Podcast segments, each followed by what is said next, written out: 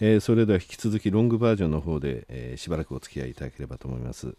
えー、斉藤課長ですねあのこの頃あのなでしこ銘柄って言葉いろんなところで聞かれますよね、ね、雑誌なんかでも、えー、なでしこ銘柄とかですね。でいろんなところであの御社の名前を、えー、お聞きしたりするんですが、はい、えー、その中でやっぱり女性の、えー、活用度、えー、活躍度っていうのは会社の中でどうなのかとかそういうのも評定の中にあるんですが、はい、やはりあの女性の声を、えー、組んで商品またその流通のところでも生かしているというお話、えー、配当優待のところにもついてもそうでしたね、はい、会社の中での女性の、えー、活躍度とか、はい、そういった部分ってどうなんでしょうか、そうですね。あのよく株主総会とか IR の説明会でもよくご質問を受けるテーマですね、最近皆さん関心が高いようなんですけども、はい、あの社員全体では6割が女性で4割男性といったような感じになっております。あの多いブランドでは7割近い女性の構成の会社もありますけども、はい、全体ではその6割ぐらいですね。はい、でただですねちょっとまだまだ課題なのが女性の管理職比率というのは残念ながらまだそれほど高くない状態でございまして。株式会社ポーラでは25%、はい、そしてオルビスはちょっと高めですが、まあ、40%というような形でもっともっとやっぱり女性の活躍の場があってもいいかなというふうに個人的にも思っております。はい、はい、課長は管理職になる一応管理職でございます。はい。なるほど。あのなでしこ銘柄の中でやはり女性のドルあの管理職への登用っていうのはよく数字として見られてますもんね。そうですね。はい。はい、であの去年もお越しいただきましたが、はい、IR 活動を活発にやられ始めたところだったと思いますが、はい、えー、1年以上やってきてですね、ええ。ー、どうでしょうか？あの投資家さんとの受け答え、はい、えー、質問なんかの中で、えー、変わってきた点とかそういったところって何かあります？そうですね。あのちょっと肌で感じるところが実はありまして、はい、あの私個人投資家向けの担当の IR 専属でやっているので、ね。はい、あの数多く年間2000人ぐらいの個人投資家の方にお会いする機会があるんですけれども、はい1年前、まあ、要はアベノミクスでちょっと、まあ、経済の状況が変わってきた頃からですね少し質問の内容が変わってきました。はい、はい、あの昔はですね割とあの株主優待ですとか、はい。割とまあ男性向けの化粧品はないんだろうかといったような割とこう柔らかい質問が、はい、多ございましたけれどもここ、まあ、春先ぐらいから特に変化を感じるんですけども海外戦略これからどうしていくつもりなのかですとかプロモーションはこれからどうしていくつもりなのか、まあ、結構具体的にですねあの数字を追いかけるようなご質問が増えてまいりまして真剣にあの事業の、まあ、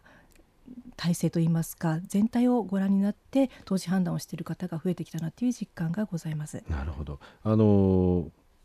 コスメティックっていうのは結局科学の中に入るわけですよね。はい、ねこれはあの生活必需品の一つですので、はい、ディフェンシブなわけですね。すディフェンシブ銘柄だったわけですね。はい、ですので配当とか、えー、そういう質問が多かったのがこれはやっぱりあの景気が良くなってきたことによって会社としての成長性いろんなものがその今グロースっていうものはやっぱり見られてるわけですね。えーはい、えー、あんまりマーケットが良くない時っていうのはバリューを見られるんですね。えーでここでマーケットが良くなってくると、えー、さらに成長性とかが追われるということですね。はい、でそのグロース性のある銘柄で、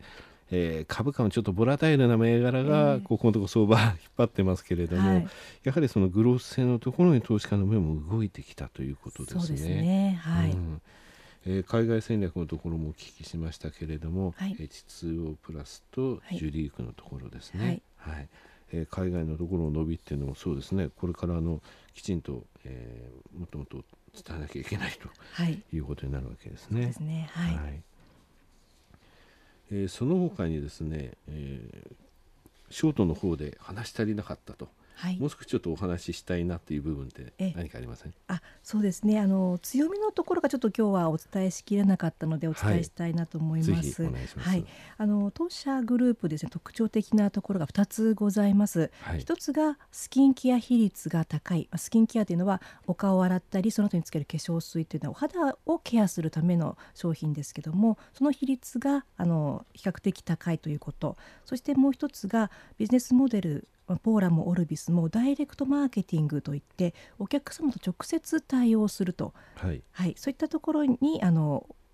特徴的なところがございます。あのスキンケア商品のですね、はい、えー、全体でのその占有比率って言いますか、はい、御社ビューティーケア事業の中で、はい、スキンケアっていうのは何パーセントぐらいそうですね。一般的に出荷で見ますとスキンケアというのは全、はい、あの化粧品市場全体では45%というふうに言われてます、はい、当社の場合はそれが60%といった形であの非常に高いスキンケア比率を誇っております。これは強いですね。強いですね。スキンケアというのはあの女性で本当に必需品ですので、はい、なくてはならない商品。そしてあと年齢重ねてもずっと使い続ける商品なんですよね。ね、私の子供の頃からあのポーラっていうとそのスキンケアだったわけですよね、はい、であの実はそのリスナーの方ですねスキンケア商品と女性のスキンケア商品とですね男性はすべての化粧品、はい、これは実は浮気しないんですよね。あ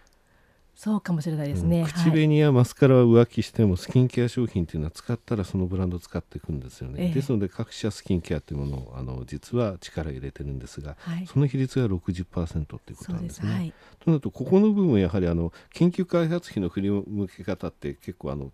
えー、コスメティクスさんの場合は、はい。えー、口紅それこそ先ほど言いましたマスカラとか、はい、まあいろいろありますからね、ね、私はあんまり詳しくはないですけど、はい、そこの部分やはりあのスキンケアの部分にかなり力を入れることができる、ということなんですね。そうですね。あの研究開発費大手各社さん大体同じような比率売上の中の比率でございます、はい、それを当社はスキンケアに割と集中特化できるしかも得意のアンチエイジングケア商品ですとか、はい、美白商品にまあ振り向けることができるということで研究開発費のまあ効率の良い使い方ができているというのも特徴的なところではないでしょうか。なるほどね、はい、はい、えー、ここの部分やはりあのスキンケアの、えー、ポーラ、えー、オルビスというところでですね、はい、これからもこの強みを発揮していくということですね。はい、この比率って言いますかのところでいきますとけどポーラとオルビスで、えー、結局80%えー、以上占めているという状況ですので、はい、ここのところも、まあ、揺るぎはないということですね。すねただ他のブランドにつきましても同じように、えー、スキンケアの部分を扱われているということですね。はい、最後にその商品のですね、価格帯で言ったらあのそうです、ね、どんな感じなのかって教えていただけますかね。はいわ、かりました。当然ポーラの BA が、えー、はいポーラの BA があのローション化粧水ですね、はい、あの3か月少々使えるもので2万1000円まあ、消費税込みで2万1000円という価格帯になりまして、はい、全体的にやった1万円以上の商品を扱うのがポーラのブランドになっております。はい、でオルビスは逆に割と安価といいますかあの求めやすい価格で、まあ、1000円から3000円といったような価格帯で展開をしております。はい BA 実は私の義理の母も使ってるんですけれども昭和5年生まれですけど 素敵ですね。もうずっとやっぱスキンケアはなくてはならない商品なので、はい、えー、昨日オルビスの新しいカタログがうちに届いておりました。さすがに私の妻はちょっとあのまだあのアンチエイジングというと怒るかもしれませんし 今日たまにあの義理の母の BA 使ってますけれどもね、ね、はい、素晴らしいありがとうございます。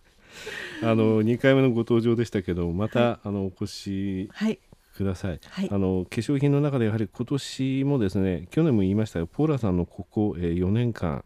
えー、4期のですね着実といいますか本当にあのぶれないですね業績のところが着実に歩まれてるっていうのが、はい、えー、他の会社さんとの比較で際立ってるということがあります。